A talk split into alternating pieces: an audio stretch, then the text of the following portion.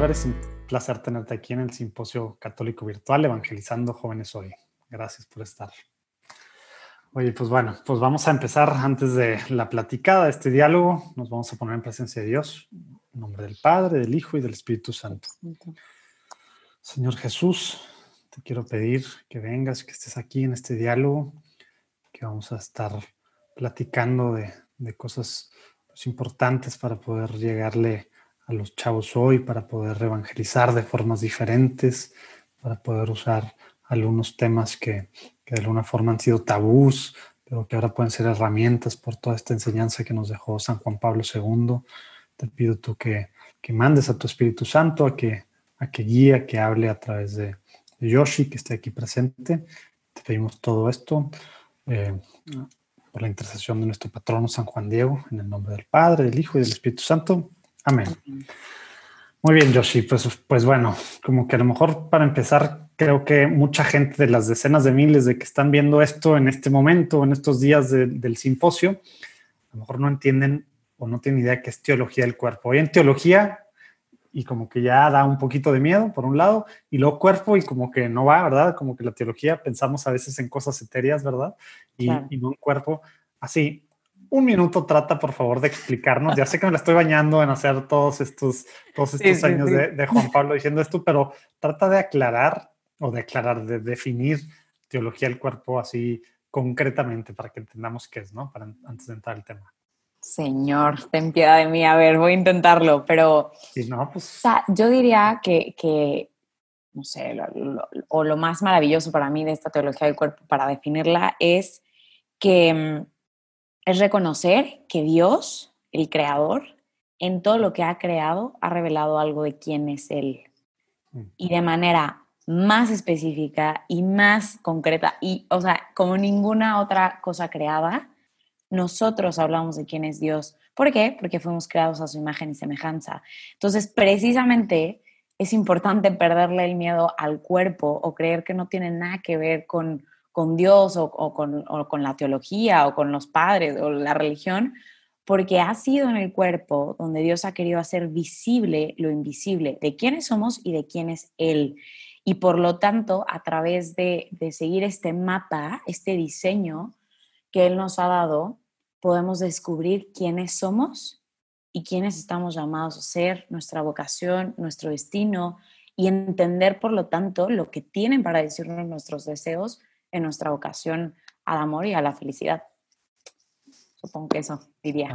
Muy bien. ¿Y de dónde sale la teología del cuerpo? ¿Cuándo se acuña el término? ¿De dónde salió? Nada más para también tenerlo muy claro que es algo nuevo, ¿no? Buenísimo. Es, es una explicación increíble que siendo muy breve, a ver, la teología del cuerpo sale como respuesta a eh, una cita que está escrita en Humane Vitae, que sale en el 68, esta encíclica que escribió San Pablo VI, donde decía que eh, el, tema de la natalidad solo se podía entender a la luz de una visión integral de quién es la persona.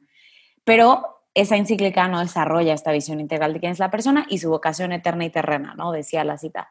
Entonces, San Juan Pablo II, siendo cardenal, empieza a desarrollar la teología del cuerpo, respondiendo y de hecho desarrollando toda esta visión eh, completa, integral de la persona, su vocación, etcétera y cuando es elegido papa en el 79, eh, no podía publicar este libro, esta, esta obra maestra que tenía, porque los papas no podían, y entonces, ¿qué hace? Dividirlo en catequesis, en 135 catequesis, de las cuales 129 son compartidas por él en la Plaza de San Pedro, en estas audiencias papales de los miércoles que dan los papás. Y sin decirle a nadie el plan, ¿verdad? Y sin decirle a nadie el plan. Y deja tú, o sea, yo no entiendo quién entendió algo de lo que él decía. No, porque... hasta, la, hasta, la, compilación, yo creo que ya literal, se Literal, literal. Y entonces ya después, o sea, muchos años después, se hace la compilación, de hecho se descubre en un cajón que tenía la estructura ahí guardadita de cómo que se había tenía un que plan acomodar, detrás de todo. que había todo un plan maravilloso. Entonces, pues sí, es, son catequesis que San Juan Pablo II regala a la iglesia, ¿no? Pero que evidentemente el Espíritu Santo estaba ansioso por compartir eh, a la iglesia para la nueva evangelización.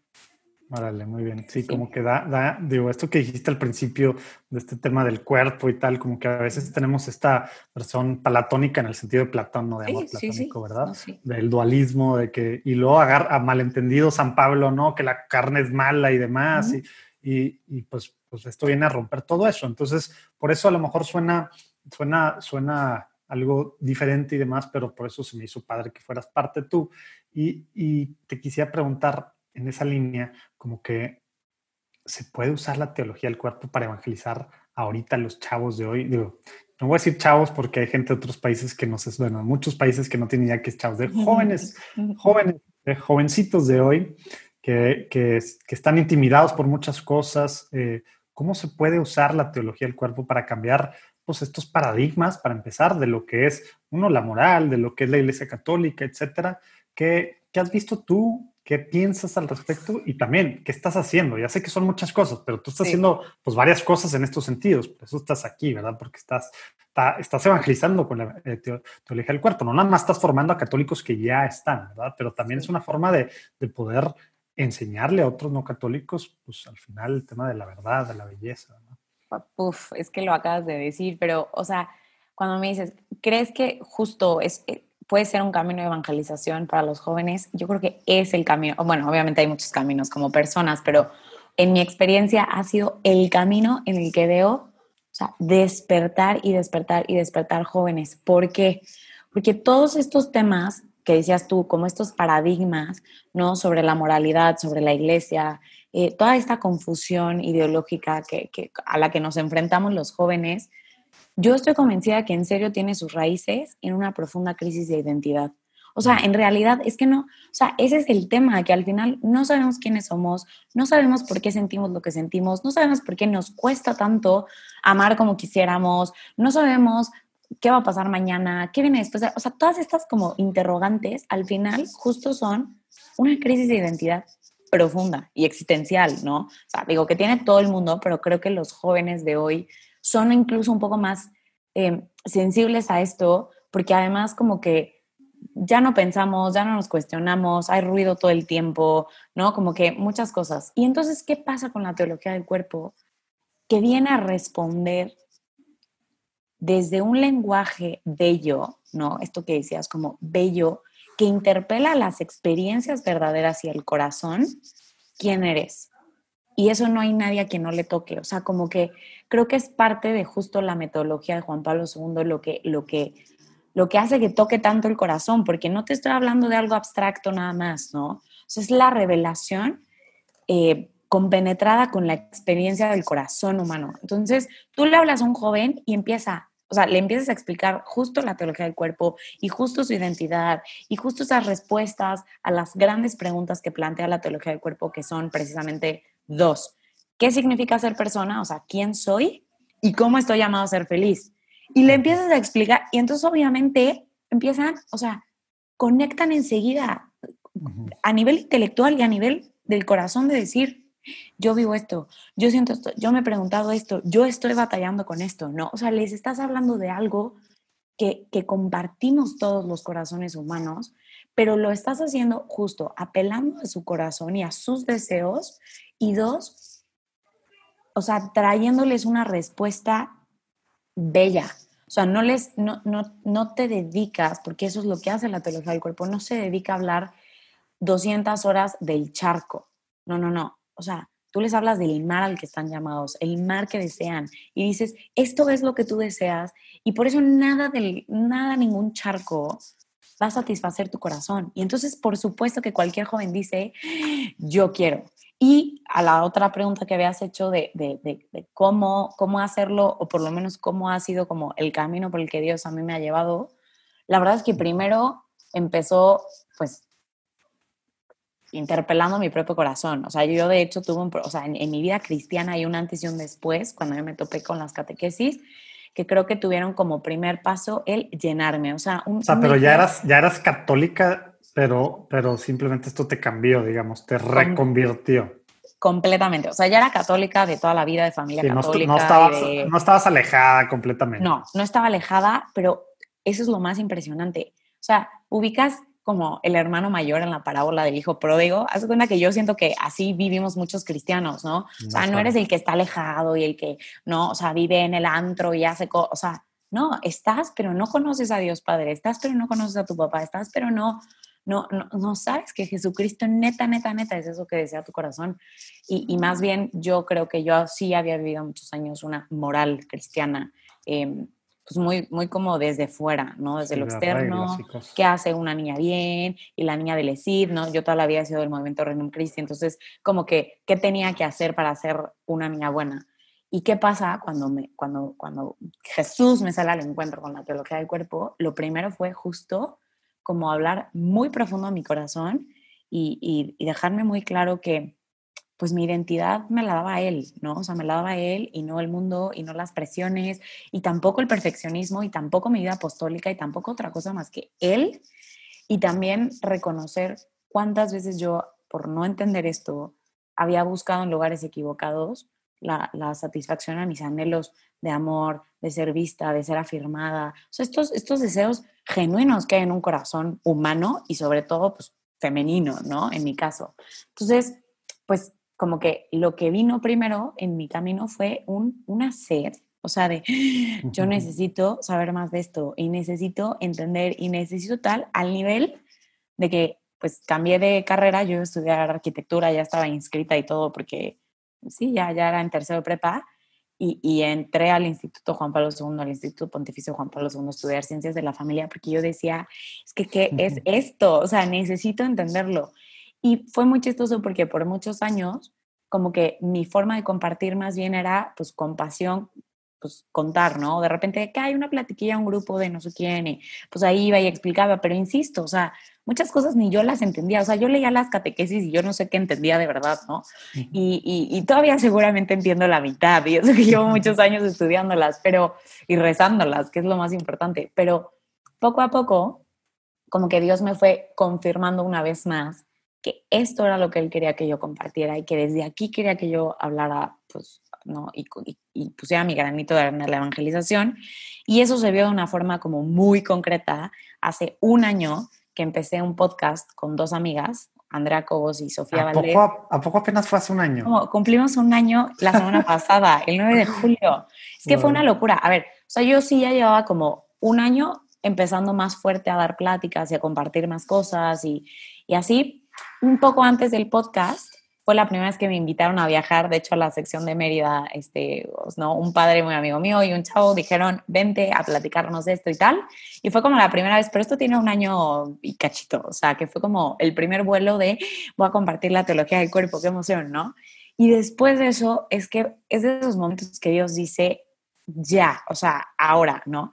Y a los dos meses empezamos a amar así, que fue este podcast, que no enseña propiamente las catequesis, la teología del cuerpo, sino hicimos como un camino antropológico la primera, la primera sesión. Obviamente toda la luz de la teología del cuerpo y toda la, digo, la, la primera temporada y la segunda temporada ya fue, ha sido increíble porque ha sido contestar todas estas preguntas que los jóvenes tienen. O sea, nos llueven preguntas todos los días, todo el tiempo a nuestras cuentas y las contestamos justo a la luz de lo que nuestra formación en, en teología del cuerpo, en pues, en formación integral y bueno, llevamos añísimos, ¿no? O sea, una psicóloga, yo además tengo mil, o sea, como una especialidad en fertilidad, varias cosas y las vamos contestando. Entonces, amar así fue como que así ya, ya ver concreta como esta. A lo mejor hay gente que está ahorita buscándolo mientras te está ah, viendo y no lo van a encontrar está escrito como no piensan que está escrito. Entonces, ahí abajo está el link para el podcast y para las diferentes redes sociales, ¿eh? porque no se escribe Amar así. Ah, sí, muchas gracias, sí, porque es Amar así con Y, es toda una historia, pero el punto es, justo yo creo que fue el momento en el que pude ver como concretado este llamado a em, anunciar la belleza del amor en el, en el sueño de Dios, en el designio de Dios, y la respuesta ha sido una locura. Ahora sí es cuando puedo decir, toparte con esto, a ver, que topas con Cristo, o sea, no es la catequesis la que te cambia la vida, es Jesucristo a través de ella, ¿no? Pero toparte con Cristo a través de esto, en estas, con este planteamiento, con este lenguaje, con, con esta metodología, con esto tal, es que te tiene que despertar, o sea, te despierta y todos los días somos testigos inmerecidas, de verdad, de, de inmerecedoras de leer y leer y leer historias de yo escuché esto y algo despertó en mi vida y tal, pero sobre todo porque a veces un despertara, yo ya había renunciado a un amor así, yo ya había renunciado a poder tener, ¿no? Y ves mucha gente que ya había, muchos jóvenes. Recobrando la esperanza. recobrando la esperanza. Entonces, ay, no sé, ah, digo, dije miles de cosas, pero, pero sí me cachas que es mucha emoción. No, 100%. Y, y, también dijiste hace ratito, pues, el tema de la metodología de Juan Pablo II. Precisamente estás enganchando, y ahorita platicaste de primero de la, del camino pues, antropológico y ahora que es más pues, tema de preguntas y en base a eso van planeando, haciendo sus, sus diferentes episodios. Pero digo, ese es uno de los caminos o de las cosas que estás usando. Ahora estás apareciendo en más lugares, así como ese que primero que te invitaron a Mérida, etcétera. ¿Cómo, cómo hablando ya de, la forma, ¿verdad? ¿Cómo estás tú utilizando, digamos, de herramienta a la, a la, a lo mejor si nos puedes dar, ya dijiste por encimita unas cositas de amar así, pero en la que le explicas o por qué medios y por qué formas, en qué formatos y cositas ahí, porque porque teología del cuerpo, pues sí, son, fueron, ¿qué fueron? ¿Tres años? ya no me acuerdo cuántos años fueron de miércoles. cinco años, ándale. Y pues ya, ya dijiste ciento y no sé cuántos este, miércoles. Eh, o sea, es demasiada información el compendio, digo. Y, y, y, tampoco algunas cosas no son tan sencillas que cada vez que lo lees tiene muchos, muchos, como dicen, niveles o diferentes eh, layers, ¿verdad? Entonces, ¿Cómo haces tú, cómo esto lo conviertes en lo mismo que decía San Juan Pablo II, la nueva evangelización, de nuevas expresiones, nuevos, nuevas formas, nuevo ardor, este, para que sea pues, realmente atractivo y que cambie pues, vidas, que recobren la esperanza de estos jóvenes? Platícanos un poquito de, de estos temas prácticos, digamos, a través de los cuales usas como herramienta la teología del cuerpo.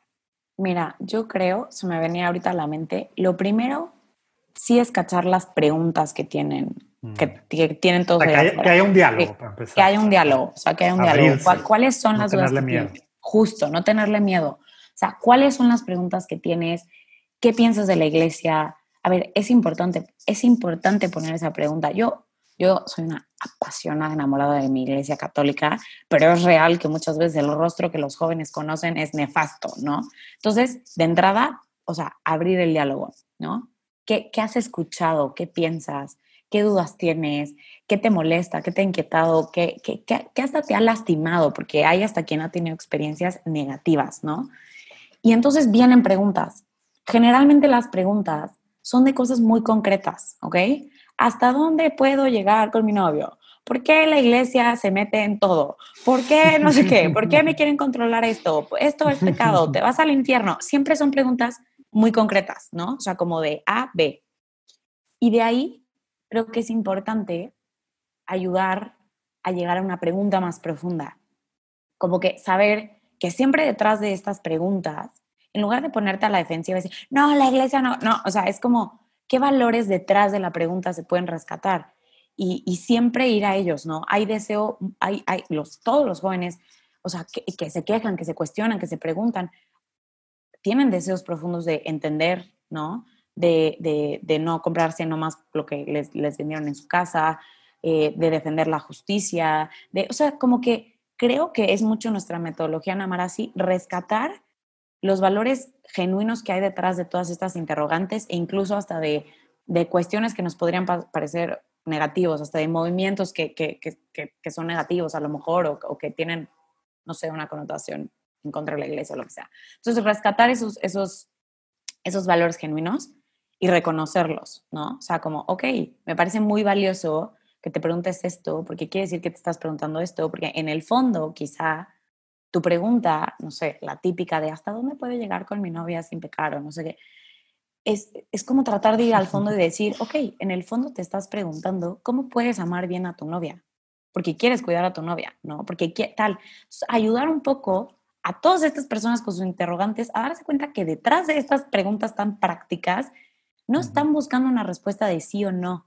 O sea, ellos mismos no quieren una respuesta de si es pecado o no es pecado. Lo que quieren realmente es entender por qué hay algo en su corazón que no les da paz de vivir de X o Y forma, o por qué la conciencia, o por qué tal. Y ese es el camino al que los queremos llevar siempre, ¿no? Como decir, o sea, vamos entonces, en lugar de responderte con la norma, qué es lo que me estás preguntando, vamos a buscar cuáles son los principios que van a pelar a tu corazón, ¿no? O sea, cuáles son los principios que hay de fondo a esto que preguntas, ¿no? Y esto a veces toma un poco más de tiempo. Es lo que yo me he dado cuenta mucho en esta evangelización.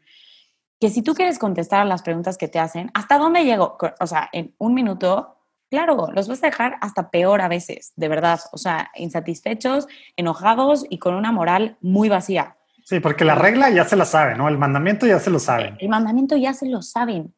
Pero, ¿qué es lo que creo que estamos llamados a hacer? A tomarnos el tiempo y la delicadeza de después de esto, este camino de reconozco los valores que hay detrás de tu pregunta, reconozco este deseo genuino de tal, vamos a construir un poquito de conocimiento. Y es aquí donde viene justo, o sea, la antropología, ¿no? Como decir, back to basics, ¿no?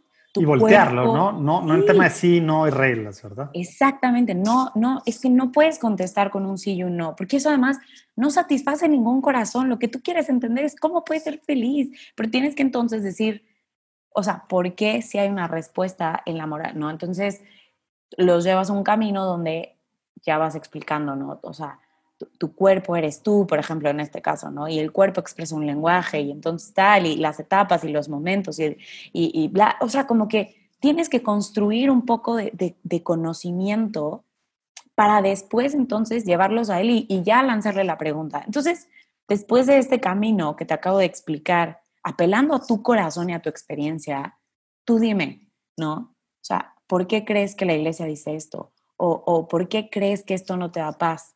¿O por qué cuando ya regresaste a la fiesta y del antro ya estás tú en silencio? O sea, también es bueno apelar a, las experiencias universales, a las historias, a lo que hemos escuchado. O sea, es que hay que entender esto, no podemos responder la moral o, las cuestiones morales de una forma impersonal, porque no es, no es, o sea, no sé cómo, no son cuestiones abstractas, es una persona concreta la que está batallando con esto. Entonces tienes que pensar una situación muy concreta. Entonces, esto no quiere decir que comprometes la verdad. La verdad siempre la anuncias, pero con la delicadeza eh, de saber que es una persona la que te lo está haciendo con una historia, con un, con un corazón, con unos deseos, con decepción. O sea, no sé. Entonces, digo, nada más como para reconstruir el caminito que dije, creo que es primero abrir el diálogo, después escuchar las preguntas, no a la defensiva, sino buscando detrás de esas preguntas los valores reales que se esconden, o sea, poner sobre la mesa esos valores, reconocer, eh, como validar, ¿no? O sea, qué bueno que te preguntas esto, qué bueno, esta pregunta viene de tal o de aquello y tal.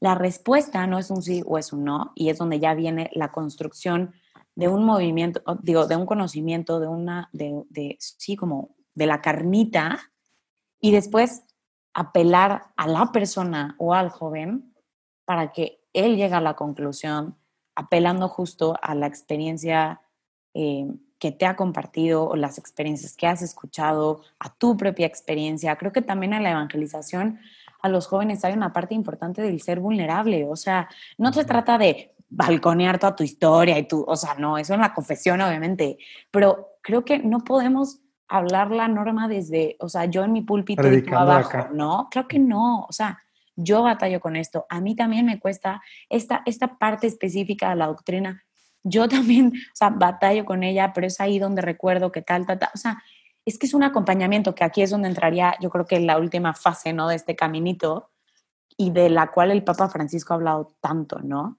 Eh, es un acompañamiento, o sea, no quiere decir que porque descubras la verdad hoy, toda tu vida inmediatamente y de manera automática va a vivirse de acuerdo a la moral y la, del cristianismo, ¿no? O sea, también es entender que, vivimos procesos y caminos y ups and downs.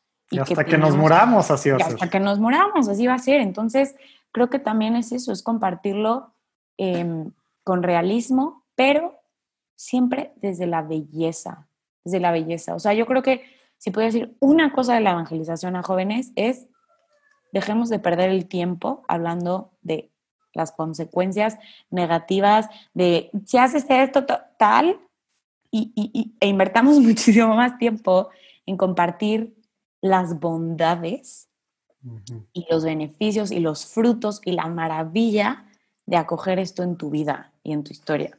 Ah, ahorita que dijiste eso, bueno, hace ratito que dijiste eso, apunté que quería preguntarte y queremos, quería platicar sobre la belleza para evangelizar, pero antes de entrar a eso no quiero que se me pase una parte que también dijiste, esta, esta forma de hacerlo personal, de entrar en diálogo, de acompañar, algo que te quiero preguntar, que a lo mejor muchos de los que están viendo de seguro lo traen, y es el tema de cómo lograr esa conexión y, y abrirte y tener esa cosa personal cuando no estás en persona.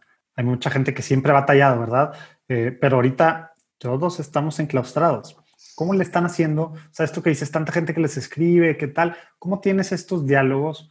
Eh, o sea, platícanos qué, qué, ha funcionado, qué medios has visto tú que funcionan para que al final sí sea personal, ¿verdad? Porque personal no tiene que ser en persona, pero sí tiene que apelar a la persona, ¿no? Entonces, ¿cómo haces, cómo usas estas redes sociales, cómo usas mails, cómo usas Zoom? No, no sé qué medios usan y de qué formas para que sí sea personal. Digo, como esto, estamos a través de una pantalla de no sé cuántos kilómetros, pero pues es personal y, y los que nos están viendo ahorita de todos lados del mundo están agarrando cosas muy personales de esta, de esta plática, ¿verdad? Digo, de Mira, te voy a decir, ahí sí es el gran reto al que nos estamos enfrentando ahorita. Entonces, te puedo decir lo que vamos descubriendo, pero cero diría que, que ya le agarramos la onda, ¿no? Como, como a esto, porque, porque es verdad que a raíz de la pandemia nos ha superado en, en, en número, sobre todo en cantidad. Imagínate cómo se siente la gente que tiene 20 años más que tú, 30 años, 40 Imagínate, no, no, no, no, no. O sea, sí nos ha superado, te soy sincera, y, y sobre todo porque sí tenemos un deseo muy genuino de poder contestar y dialogar y tener, aunque sea un encuentro de tres mensajes, o sea, que te mando yo y recibo de ti a todas las personas que nos escriben. Sin embargo, se nos está imposibilitando, o sea, real. Entonces, a ver, como que justo hasta, hasta hace unas semanas, nuestra meta era eso, como eh, somos tres las que manejamos la cuenta, o sea, las tres que estamos ahí, la de Instagram sobre todo es donde recibimos las, todas las preguntas, ¿no? Y como que los, los diálogos que más nos, no sé, tenemos. Y, y justo hemos tenido el compromiso de contestar, contestar y contestar. Y a veces hay mensajes que contestas pues tres semanas después, un mes después, pero porque justo se van yendo hacia abajo y entonces todo el tiempo es estar tratando de rescatar. Y es, pues, la verdad, con todo el corazón, leer la historia, porque hay gente que te abre su corazón, o sea, pero te abre su corazón, te abre su historia a través de un mensaje y a lo mejor no vas a poder tú darle el seguimiento definitivamente, más bien no vas a poder darle el seguimiento que quieres, obviamente, pero escucharla o leerla en este caso, creo que siempre contestar em, con delicadeza, reconociendo y agradeciendo el que te cuente su historia y buscar también con quién referir. O sea, creo que ese es el camino, ¿no? Al final, pues evidentemente no podemos nosotros acompañar a todo el mundo, pero sí es posible que sepas de alguien que se dedica a eso en su ciudad o que ubicas un ministerio que lo hace, que a eso se dedica al 100%. Entonces, tener la delicadeza de decir, te agradezco, honro el que me hayas contado tu historia. Em, si puedes ayudar en algo concreto, si Dios te inspira algo, pues también.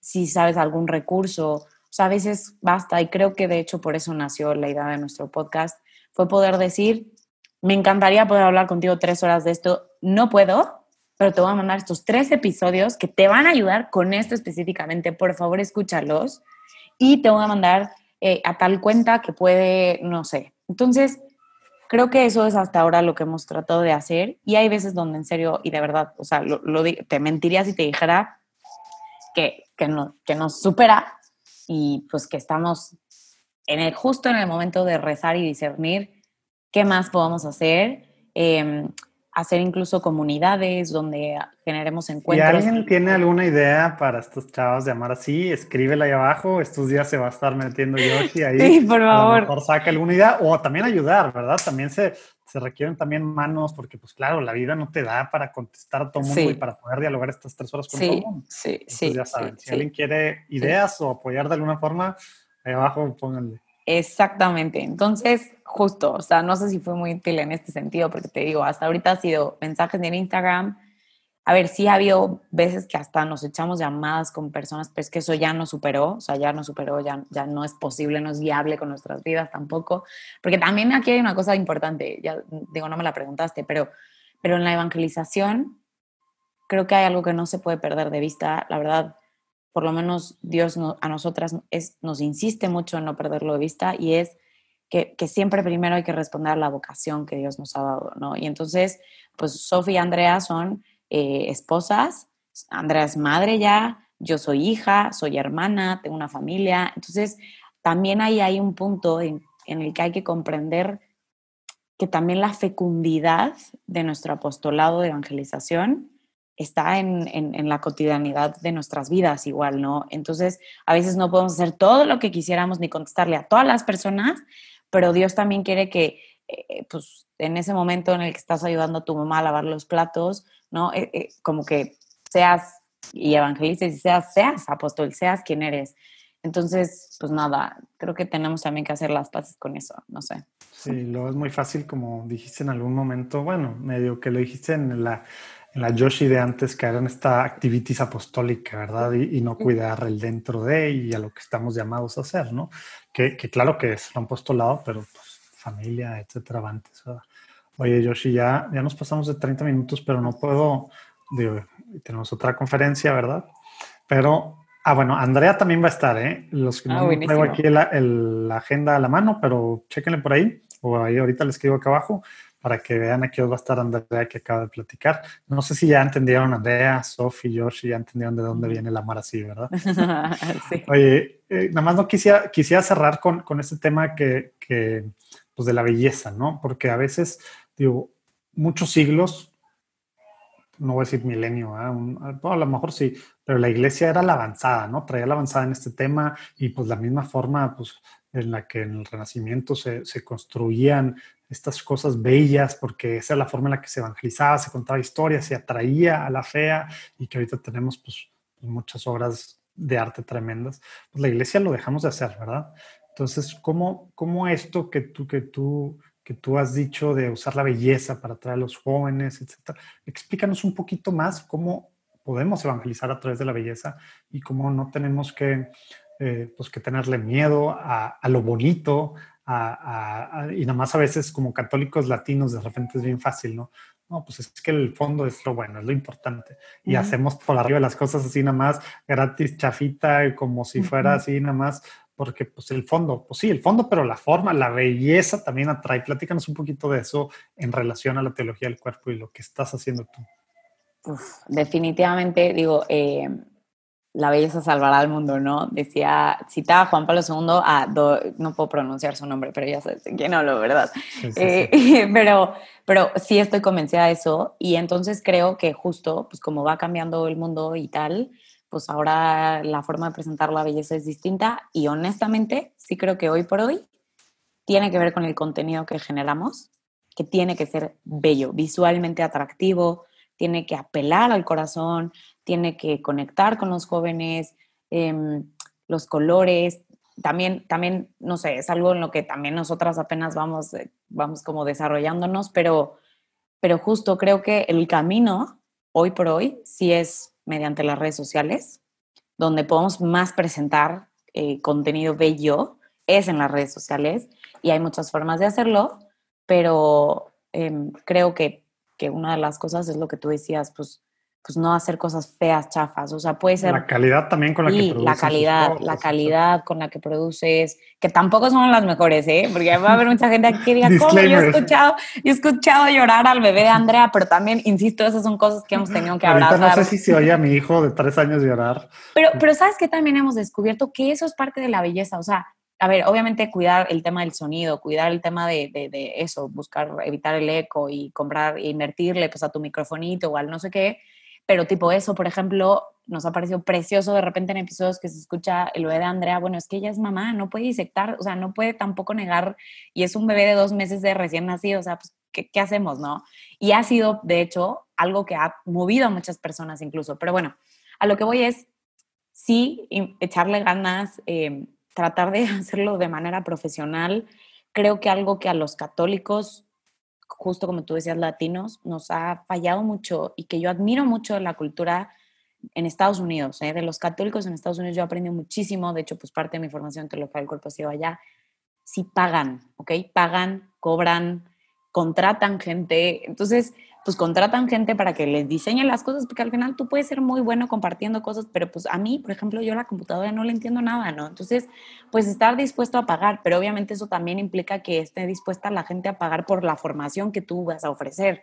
Eh, y digo, este es un tema a lo mejor más delicado, ¿no? O sea, porque... Pudiéramos hablar horas de ese también. Podríamos hablar horas de ese tema y siempre hay que hacerlo de cara a Dios y siempre discerniendo y viendo y las intenciones del corazón, pero lo que sí creo es que tiene que haber un cambio en, en, cultural, de, de, un chip, un cambio de chip de que la formación siempre tiene que ser gratis y todo lo que... Porque eso imposibilita precisamente que pueda hacer con el nivel, la profesionalad. y que gente se dedique y que gente se dedique a hacerlo, ¿verdad? o sea, si no, pues cómo, pues tengo que, tengo familia, pues cómo voy a dedicarme a, evangelizar, a formar, si no puedo darle de comer a mi familia, pues no, pues me meto otra cosa y esto es mi extra, lo católico es el extra, ¿verdad? E, exactamente, y entonces luego tenemos, justo por eso no hay cosas Exactamente, exactamente. Ese, híjole, ese es un muy buen tema del que algún día tenemos que hablar porque, porque incluso, pues nada, hay que ir viendo y también obviamente tienes que ver, bueno, Dios de qué manera te está pidiendo que respondas